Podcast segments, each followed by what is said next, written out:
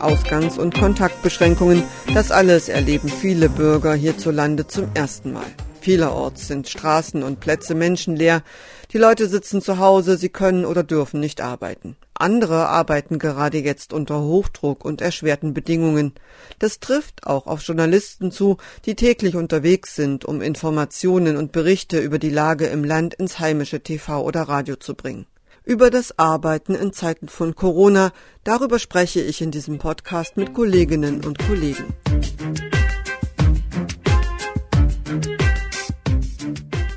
Mein Name ist Cecilia Kloppmann. Ich arbeite für die politischen Magazine des MDR. Berichterstattung ist in diesen Tagen vielleicht wichtiger denn je, deshalb gehören Journalisten auch zu den sogenannten systemrelevanten Berufen. Auch Physiotherapeuten sind systemrelevant, doch während Journalisten Abstand halten können, ist das bei den Physiotherapeuten schlichtweg unmöglich. Und deswegen sind die im Moment ganz schön in der Zwickmühle. Knut Fetten hat sich diesem Thema angenommen. Knut, was ist denn jetzt eigentlich das Problem bei den Physiotherapeuten? Die Physiotherapeuten stecken insofern im Dilemma, weil sie diesen Abstand, die Distanz, die wir jetzt alle halten sollen, damit die Infektionswege gekappt werden, die können sie natürlich beruflich nicht einhalten. Also 1,50 Meter oder 2 Meter Entfernung, das geht in dem Beruf äh, schlichtweg nicht. Und jetzt kommt das Zweite hinzu. Es fehlen Atemschutzmasken, es fehlen Schutzkleidung und Desinfektionsmittel, also das hauptsächlich. Und äh, wenn man das jetzt zusammenführt, dann hat man natürlich eine, ex also eine extrem gefährliche Situation. Sie können das selber übertragen, Sie können es bekommen oder Sie können es in der Arbeit schon haben, sind infiziert und äh, infizieren dann weitere Patienten. Du hattest ja auch mit einem Inhaber von einer äh, Physiotherapiepraxis gesprochen, oder der quasi so fast gesagt, also mir wäre es lieber, es gäbe jetzt einen amtlichen Beschluss, dass ich schließen muss. Ja, der hat fünfmal äh, das Gesundheitsamt äh, zuständig in Dresden, also die, die Reha-Einrichtung ist in Dresden und das zuständige Gesundheitsamt hat fünfmal den Antrag, dass er geschlossen werden will, abgelehnt. Und zwar aus genau der Begründung, äh, die ich eben genannt habe, systemrelevant, Versorgungsauftrag. Und äh, das ist natürlich das Dilemma. Und wenn Sie sich selber schließen, haben Sie die Kosten selber zu tragen. In dem Beitrag, da sieht man dich äh, mit, mit so einer Schutzmaske, du hast Handschuhe an, da sind immer Desinfektionsmittel dabei. Hattest du eigentlich jetzt persönlich das Gefühl, dass du dich da in Gefahr begibst, wenn du da drehst? Ich fühlte mich jetzt nicht so in Gefahr, dass man direkt sagen könnte, also ich habe das gespürt oder äh, sonst irgendwas. Es, es war einfach dass man sich vorher damit beschäftigt hat, wie man sich infizieren kann. Und wenn man jetzt auf einem Bereich sich bewegt, in dem sich viele Leute aufhalten und diese Leute auch unterhalb äh, des Mindestabstandes sich bewegen, wo man selber auch manchmal gar nicht ähm, vermeiden kann, dass einem die Leute näher kommen. Und wenn man dann auch noch weiß, dass das zum Teil Risikopatienten sind, die man dort sieht, dann hat man natürlich äh, deutlich die Ableitung, hier ist es gefährlicher, als wenn ich im Freien rumlaufe. Wobei das ja offenbar nicht alle so sehen. Du hast ja da auch mit verschiedenen Patienten gesprochen, die da auch immer noch hingehen in ihre, zu ihrer Physiotherapie. War das für dich überraschend? Ja, also die Antworten, die ich dort bekommen habe, das ist natürlich eine Umfrage, die äh, weder repräsentativ ist, noch kann ich sagen, dass das wirklich die Patienten äh, in, in der, im Großteil so denken. Aber äh, wir haben die Leute, die wir befragt haben, von sechs Leuten haben fünf ähnlich geantwortet. Was haben die gesagt? Welche Argumente haben die eigentlich gehabt? Ich sag mal, die Dame, äh, die zuerst in unserem Beitrag vorgekommen ist, die hat mir gesagt, aber Sie können mir doch jetzt nicht meine Massage wegnehmen. Das ist doch eine der wenigen Dinge, die ich jetzt noch habe. Ich bewege mich vom Einkaufen in die Wohnung und vom Wohn von Ihrer Wohnung zum Einkaufen. Das können Sie mir doch jetzt nicht nehmen. Ich komme hier zu der Massage und das ist für Sie offensichtlich ein wichtiger sozialer Kontakt, den sie da pflegt. Sie hat das Risiko, dass sie damit eingeht, im Prinzip in der Antwort gar nicht mit drin gehabt. Aber da war, war sie nicht alleine. Die meisten Leute, die ich gefragt habe, haben im Prinzip ihre Behandlung vor das Risiko geschoben. Also sie haben gesagt, dass, oder wenn sie das Risiko überhaupt bewertet haben, haben sie es geringer bewertet als den Nutzen, den sie selber daraus ziehen. Jetzt waren aber die meisten Leute, die ich befragt habe, wegen medizinischer Massagen oder wegen Körperübungen, also Bewegungsabläufe, wieder Lernen und so weiter dort drin. Das heißt also, das sind im Prinzip Bagatelleingriffe, die sind nicht lebensnotwendig und lebensbedrohliche Zustände entstehen den Patienten dadurch auch nicht, wenn sie das mal ein paar Wochen lassen. Hast du das Gefühl, das ist eher aus Uninformiertheit oder aus Ignoranz oder? Da will ich ehrlich gesagt äh, keine Analyse dazu betreiben. Ich kann ja nur konstatieren, dass die Antworten so gewesen sind, äh, dass man den Eindruck hat, die Gefahr, die dort potenziell herrscht, wird von den Patienten, die ich gefragt habe, nicht wahrgenommen und auch nicht gespiegelt. Wie schwer ist das eigentlich? Ich meine, als Journalist muss man sich da ja auch zurückhalten. Man muss ja so eine Antwort einfach, sagen wir mal, annehmen, erstmal entgegennehmen. Aber im Grunde genommen ist man ja auch ein Mensch und möchte denen sagen, seid ihr eigentlich bekloppt. Nein, nicht so rum, aber äh, ich habe schon äh, durchscheinen lassen, äh, dass ich äh, finde, dass man darüber nachdenken sollte, ob man in solchen Zeiten wirklich jede Behandlung, die man vom Arzt, natürlich hat der Arzt die auch medizinisch irgendwann als indiziert angesehen, aber diese Scheine sind ja zu großen Teilen vor Corona ausgestellt gewesen. Das heißt, der Arzt, der die Leute gesehen hat, der er hätte heute wahrscheinlich wahrscheinlich so eine Überweisung nicht mehr unterschrieben, weil die Ärzte natürlich heute auch wissen, dass unnötige Besuche in solchen Einrichtungen einfach kontraproduktiv sind. Beim Thema heute anders als noch vor ein paar Wochen. Du, was machst du jetzt eigentlich anders in deiner Arbeit in Zeiten von Corona? Also ich habe mich äh, äh, länger damit auseinandergesetzt, wie die Übertragungswege sind. Ich habe mich länger damit auseinandergesetzt, was jetzt äh, gefordert ist, also was die im Prinzip äh, die unsere Handlungen betreffen könnte dass wir unabsichtlicherweise entweder selbst infiziert werden oder jemand anders infizieren. Und ich habe da die Dreharbeiten ausgerichtet. Ich mache es mal anhand der Praxen deutlich, was wir dort gemacht haben, weil wir natürlich gesagt haben, wir wollen auch in Anführungszeichen einigermaßen vorbildhaft da reingehen. Äh, das heißt, wir haben uns eine Ausrüstung besorgt. Ich habe Artenschutzmasken gehabt, die wirklich guten sind, also die, wo man ein große, eine große Chance hat, dass man das nicht bekommt. Das sind diese sogenannten FFP3-Masken. Diese Masken habe ich dem Team gegeben. Ich selber habe eine äh, dort gebastelte, also die hatten einen Sichtschutz gebastelt dort in der Praxis. Den habe ich mir selber verpasst, weil ich bei Interviews den Leuten nicht so gegenübertreten wollte, dass ich hinter einer Maske stecke. Aber wir haben auch alle uns desinfiziert. Wir haben Handschuhe getragen. Wir haben vorher und nachher das komplette Equipment versucht zu reinigen. Und wir haben dieses Equipment, das wir in der Praxis verwendet haben, drei Tage im Technikraum stehen lassen und nicht mehr angerührt. Also wir haben schon versucht, da unsere Kenntnis, wo es Übertragungswege geben könnte, diesen keine Chance zu geben.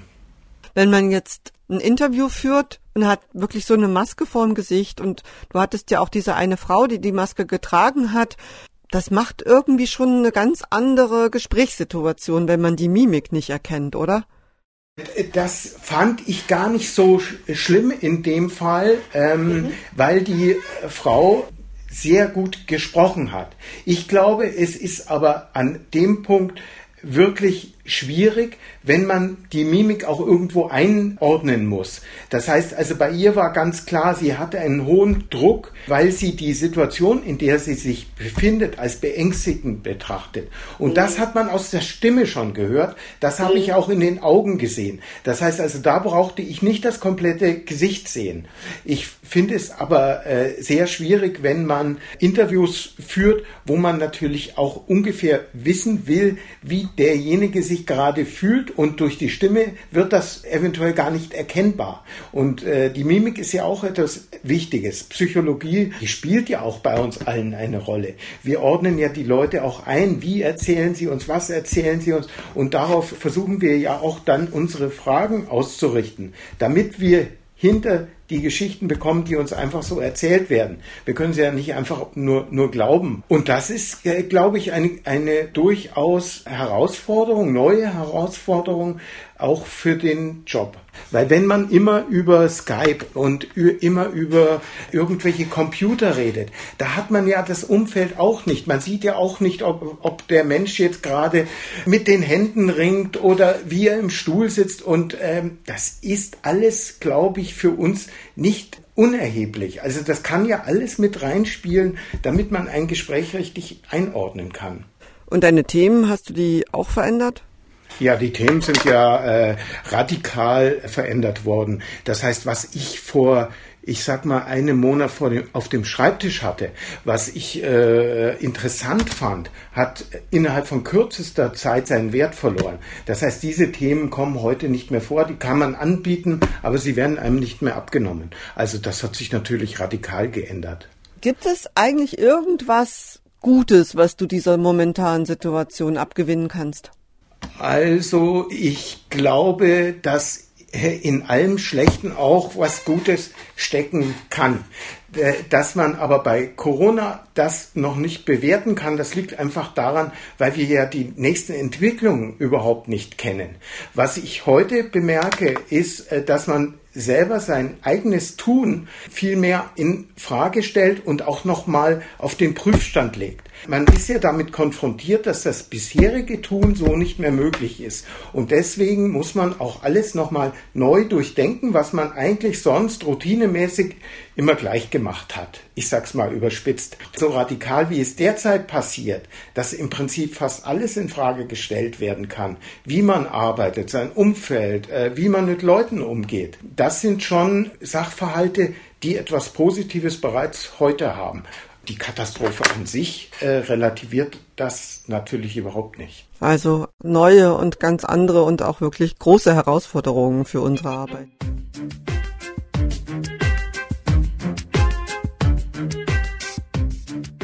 Zu Hause bleiben, Abstand halten, dazu wird überall und bei jeder Gelegenheit derzeit gemahnt. Doch was ist mit denen, die gar kein richtiges Zuhause haben, die sich mit vielen anderen, oft fremden Personen ein Zimmer teilen müssen und die darauf angewiesen sind, dass ihnen die grundsätzlichsten Dinge wie Seife oder Toilettenpapier bereitgestellt werden?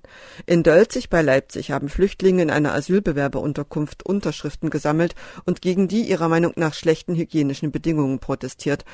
Arndt Ginzel war vor Ort. Arndt, kannst du mal ganz kurz erstmal skizzieren, was da in diesem Heim eigentlich los ist?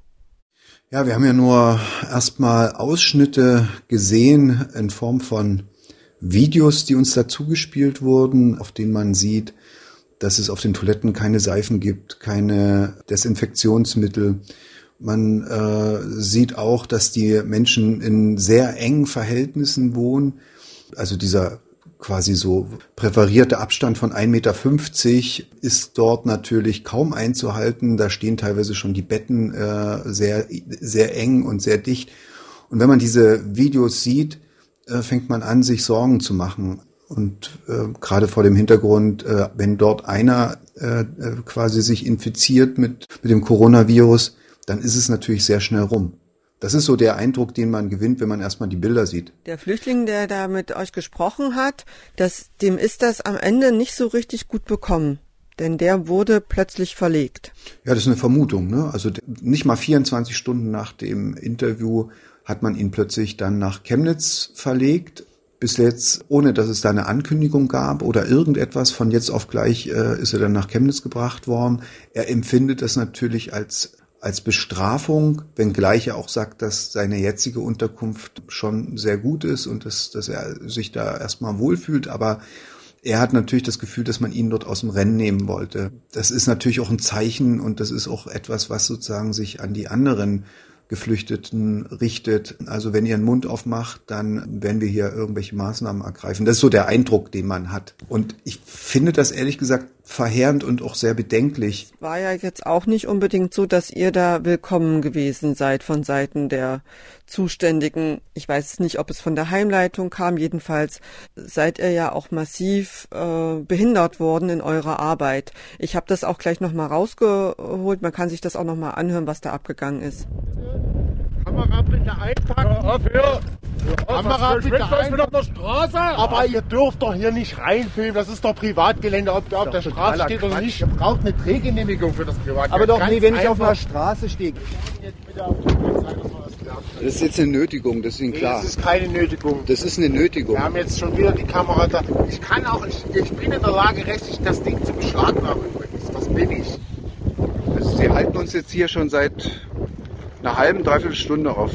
Wa- wa- Was war denn da eigentlich los? Ja, das frage ich mich ehrlich gesagt auch, was da los war. Ähm, ich weiß nicht, was diese Wachleute dort geritten hat. Wir hatten schon angefangen mit dem Interview. Es regnete, es war sehr kalt an dem Tag. Äh, mir war natürlich klar, dass wir nicht auf dem Heimgelände drehen können ähm, und hatten uns ein angrenzendes, leerstehendes, teilweise auch recht äh, brach äh, liegendes äh, Parkhaus gesucht und hatten dort angefangen mit dem mit dem Interview und da kam schon das erste Mal ein Trupp äh, Security-Leute rein, die erklärt haben, das sei Privatgelände und wir dürften hier nicht drehen und wurden eben rausgeschickt. Der nächste Ort war dann eine Autobahnbrücke, unter der wir dann weiter äh, unser Interview fortgesetzt haben, weil es war wirklich sehr sehr regnerisch, stürmisch. Äh, Selbst wenn wir gerollt hätten vor dem äh, Heim, konnten wir auf offener Straße dort nicht drehen, sondern brauchten irgendwas über dem Kopf. So, dann hatten wir das Interview geführt dort unter dieser Autobahnbrücke, haben dann unseren Interviewpartner zurückgefahren zur, zu seiner Unterkunft und hatten einfach noch ein paar Bilder gedreht, ähm, weil Fernsehen lebt nun mal davon, dass es Bilder gibt. Ansonsten können wir auch einen Podcast machen. Ähm, Kann man manchmal mehr erzählen. da muss man es mehr beschreiben, ja. Ähm, während mein Kollege dann dort drehte, hörte ich ihn dann plötzlich äh, ne, und, und sah dann, wie mehrere Sicherheitsleute hinter ihm standen, nicht vor ihm, sondern hinter ihm standen. Und die waren ja auch ganz schön nah. Also von Sicherheitsabstand war da ja irgendwie überhaupt nichts zu sehen. Ich glaube, den hat noch nie jemand was von, von 1,50 Meter Sicher, äh, Sicherheitsabstand in Zeiten von Corona erzählt. Ähm, die sind ihm da wirklich bis auf wenige ja, Zentimeter ans Gesicht, an die Kamera rangegangen und brüllten und regten sich auf und zeterten, man darf hier nicht drehen, das sei Privatgelände. Dann erwiderten wir, nee, das ist doch aber gar kein Privatgelände. Wir befinden uns jetzt auf einer öffentlichen Straße und brauchen einfach ein paar Bilder vom Heim. Ja, dazu brauchen wir eine Drehgenehmigung. Also ein Haufen Zeug, wo eigentlich jeder weiß, dass das Quatsch ist. Unsere Hausjuristen vom MDR haben uns ja dann auch nochmal aufgeklärt. Ich habe auch extra nachgefragt, ob wir dort einen Fehler gemacht haben. Sie haben uns versichert, nein, haben wir nicht. Völlig richtig verhalten. Wir waren auf einer öffentlichen Straße und haben äh, schlicht und ergreifend Totalen gedreht, sprich, man hat in kein Fenster reingedreht oder irgendetwas, sondern alles richtig gemacht. Und der Höhepunkt dieser Auseinandersetzung mit den Wachleuten war dann, als sie sich dann hinter mein Auto stellten und ja verhinderten, dass ich äh, abfahre. Also die haben sich dann einfach vor mein Auto gestellt, vor mein parkendes und äh, eröffneten mir jetzt, dass ich da bleiben muss. Wir sollten da bleiben, bis die Polizei kommt und also sie würden jetzt hier stehen und man würde uns die Kamera letztlich konfiszieren. Sie hätten auch selbst das Recht, letztlich die Kamera einzuziehen. Und solche Geschichten kamen da, ne, wo, wo man sagt, wo, wo bin ich jetzt im Iran gelandet oder äh, bin ich hier irgendwie in einem Vorort von, von, von Leipzig? Und deine, deine Kollegen, so dein Kameramann, ich meine, die meisten Leute hier, jeder geht quasi auf eine andere Straßenseite, wenn einem jemand entgegenkommt, man hält Abstand im Supermarkt und so weiter. Und dann steht er da mit seiner Kamera und der ist ja dann auch wehrlos, wenn man mit so einer Kamera da steht. Dann gehen so eine Typen auf einen los. Wie, wie war das für den? Also er ist da sehr empfindlich, zu Recht. Die Kamera ist für ihn sein, wie soll man sagen, sein Werkzeug. Und ich glaube, das geht jedem seiner Kollegen auch so, wenn, wenn da jemand reingreift äh, oder, oder ihn, während er konzentriert arbeitet, plötzlich von hinten irgendwie äh, berührt. Äh, die haben ihn ja richtig, äh, er hat ja einen richtigen Schreck gehabt. Die kamen ja von hinten auf, auf ihn zu, weil sie wahrscheinlich vermeiden wollten, im Bild zu sein. Ne, hatten die sich von hinten an ihn rangeschlichen und also das ist schon, das ist schon eine sehr unangenehme Erfahrung, die man dort macht. irgendwie ist für mich unklar, was da diese Wachleute geritten hat. Bin auch recht sprachlos. Er war auch sehr sprachlos. Ich habe auch immer wieder Gerald gefragt. Ähm, klar, der ist einiges gewöhnt, auch durch die vielen äh, Demonstrationen äh, von rechts, die wir besucht genau, haben. Ihr seid ja auch das Team mit dem mit dem ja, ja. Bürger für die Leute, die das noch nicht also, kennen. Also, war ja auch der arme Gerald derjenige, der da schon stand genau. und da sich mit diesem Typen auseinandergesetzt hat und dadurch ja auch bundesweite Berühmtheit erlangt hat. Also es war jetzt nicht die erst, das erste Mal, dass wir so eine Situation äh, erlebt haben, aber es war, glaube ich, für uns dort völlig unerwartet weil das wirklich eine Standardarbeit war und jetzt, äh, ne, also wir, wir haben jetzt wirklich nicht damit gerechnet, er auch nicht und ähm, insofern kam das schon recht überraschend alles.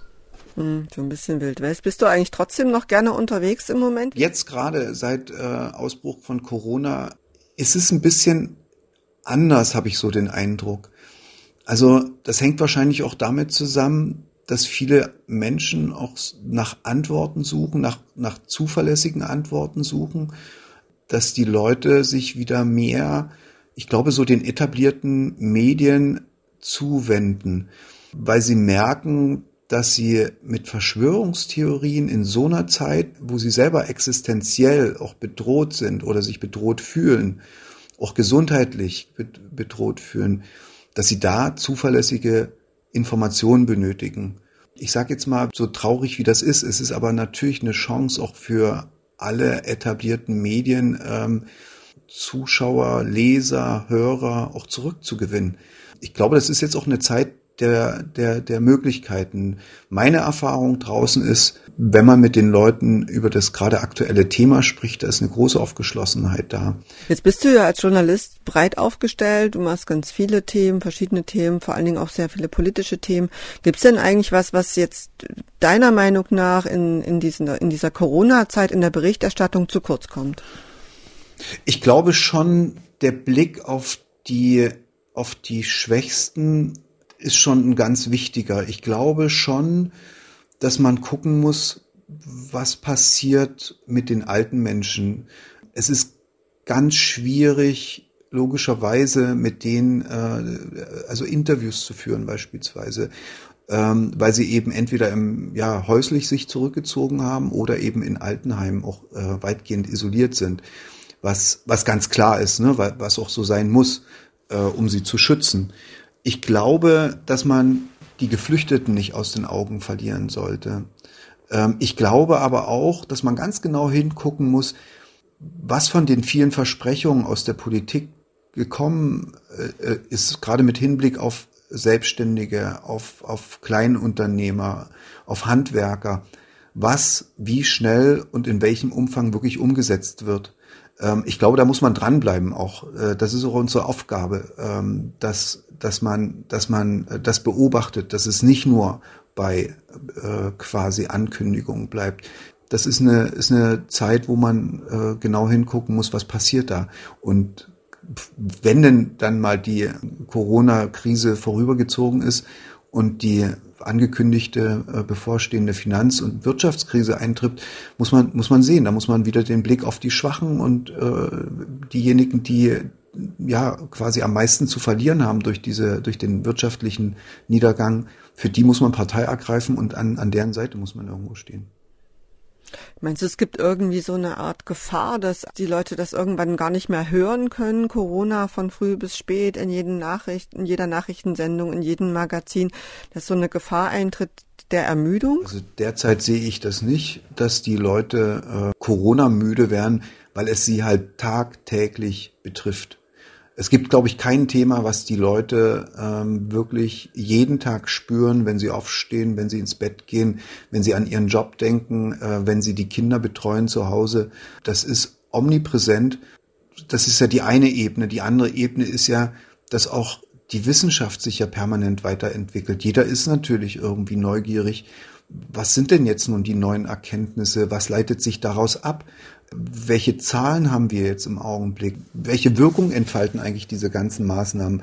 Das sind alles Fragen, die die Menschen ganz stark beschäftigen. Und ich, ich verstehe es auf, auf eine gewisse Weise, dass es so eine Corona-zentrierte Perspektive im Augenblick ist, weil, weil, weil das ist nun mal das Thema, was alle, alle derzeit äh, zu spüren bekommen. Lass uns nochmal zurückkommen auf die Anfangsgeschichte mit dem Flüchtlingsheim.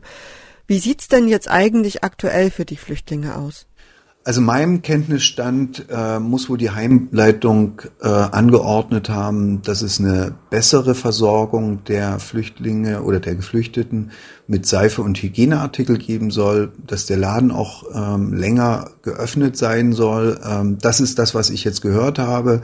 Das wäre ja schon mal ein Schritt in die richtige Richtung. Ne? Eigentlich ja schön, dass wir mit unserer Berichterstattung dazu beitragen konnten, dass sich da für die Leute was verbessert. Auf der anderen Seite finde ich es schon fast so ein bisschen bitter, dass man um solche Sachen wie Seife oder Toilettenpapier so, ein, so einen Kampf haben muss. Ja, sehe ich genauso und ähm, das gehört gehört einfach schlicht und ergreifend in diesen Zeiten ähm, äh, ja, auch sonst. Ja, nee, aber, aber gerade in Zeiten, wo man sagt, äh, ja, eine besondere Hygiene und nein, äh, lieber ein fünftes Mal die Hände waschen und man braucht sich ja bloß die Empfehlung des Robert Koch Instituts ansehen äh, und dann überlegen, ob diese Empfehlungen bei den Lebensbedingungen dort auch wirklich umsetzbar sind und dann wird man schnell herausfinden, dass das eben nicht so ohne weiteres geht.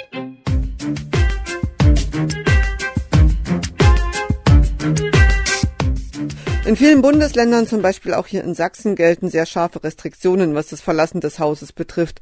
Besucht werden darf allerdings der eigene Garten. Da kann man froh sein, wenn man einen hat. Jana Gareis ist unterwegs gewesen in Mitteldeutschland, zum Beispiel bei Laubenpiepern in Magdeburg. Die haben dir erzählt, Jana, dass in diesem Jahr das gemeinsame Angrillen ausfällt, beziehungsweise dass sie nur noch im kleineren familiären Rahmen grillen, dass sie Kontakte reduzieren und sich vorsehen. Hm, man fragt sich, sind die denn jetzt wirklich so vernünftig oder haben die das nur für die Kamera so gemacht? Sie sind schon vernünftig, auch weil sie ja wissen, dass sie teilweise selber gefährdet sind, dass auch Risikogruppen vor Ort ihren Garten haben. Also dort sind natürlich viele Senioren, die klar ein bisschen mehr aufpassen. Und da sind aber auch viele Kinder und da wissen die, oh, die können das übertragen. Deswegen passen die schon auf. Aber was ich äh, natürlich gemerkt habe, ist, man hat ja so seine Gewohnheiten, ja, auch so Höflichkeitsgewohnheiten. Man geht ja normalerweise, wenn man jemand sieht, geht man auf einen zu, gibt ihm die Hand. Und da ist das schon so, dass die das manchmal noch tun wollen und dann in der Aktion merken, oh, nee, scheiße, das machen wir doch nicht mehr, uns dann auch wirklich lassen. Also sich dann tatsächlich auch dann halten und immer wieder so ein bisschen disziplinieren und sagen, oh, nee, geht halt jetzt nicht. Also der Mensch ist natürlich ein Gewohnheitstier und er ist dran gewöhnt, Leute zu grüßen, Leute die Hand zu geben, die Menschen zu umarmen, gerade Menschen, mit denen man täglich zu tun hat, die man mag, bei denen man sich freut, wenn man sie sieht. Aber dennoch in der Aktion, also wenn sie gerade, sie, man merkt so ein bisschen, ah, sie wollen gerade die Hand ausstrecken und denken, ah, nee, darf ich nicht, und dann machen sie es auch wirklich nicht. Also da passen sie dann schon auf, auch wenn natürlich der Wunsch danach nach wie vor da ist, ganz klar. Du hast die schon länger begleitet. Ist das jetzt ganz deutlich, dass die sich anders verhalten, jetzt in diesen Zeiten von Corona, wenn du jetzt kommst mit Team? Ja, ich habe äh, in beiden Fällen die Kleingärtner schon ähm, länger begleitet und die freuen sich natürlich auch, äh, wenn ich vor Ort mit dem Team bin. Und ähm, normalerweise würden sie, also man merkt natürlich, sie wollen weiterhin freundlich sein und würden mich auch gerne ganz normal begrüßen. Aber ich komme dann auch immer schon gleich so rein und sage, okay, pass auf, wir nicken jetzt einfach nur und dann machen sie das mit. Und dann sind die auf der sicheren Seite, dann sind wir auf der sicheren Seite und man merkt dann auch, äh, dass sie sich darüber freuen, dass sie sozusagen da entlastet worden sind und sich jetzt nicht unhöflich fühlen müssen ist ja auch für dich eine ganz andere Situation plötzlich, weil man ist ja als Journalist schon immer relativ nah dran oder versucht natürlich so nah wie möglich auch an den Personen zu sein, mit denen man Umgang hat und so weiter. Wie, wie ist das im Moment? Kommst du mit dieser Situation gut zurecht oder was stört dich eigentlich da am meisten? Es hat sich schon, ich sag mal, inhaltlich viel verändert. Die Themen haben sich verändert. Man berichtet viel mehr über ein Thema, was dieses Corona-Thema ist, als sonst. Man recherchiert mehr in diesem Bereich, als man jetzt in anderen Bereichen tun würde, was auch ein bisschen schade ist, weil es gibt natürlich nach wie vor auch noch andere interessante Themen. Aber äh, was natürlich anders ist, man hält andere Standards ein. Also man versucht, sich selbst nicht anzustecken, andere nicht anzustecken. Man weiß ja nie, man könnte es haben, aber alle Menschen, mit denen ich jetzt äh, ähm, zusammengearbeitet habe, wir waren alle gesund, wir haben uns alle gut gefühlt und das frage ich auch immer vorher ab, sowohl bei den Teams als auch bei den Protagonisten. Ähm, aber man hat natürlich trotzdem so ein bisschen ein komisches Gefühl, weil man muss mit so einer Schutzmaske raus, man muss viel Abstand halten. Also das ist schon anders einfach, ja. Man, man kommt sich nicht mehr so nah wie sonst und das macht es doch ein bisschen schwieriger auch. Über Schwierigkeiten, Herausforderungen und Themen wollen wir an dieser Stelle regelmäßig berichten.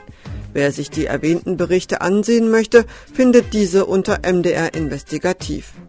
Den Podcast MDR Investigativ hinter der Recherche gibt es in der ARD Audiothek, bei YouTube und überall da, wo es Podcasts gibt. Über Feedback, Kritik und Anregungen freuen wir uns.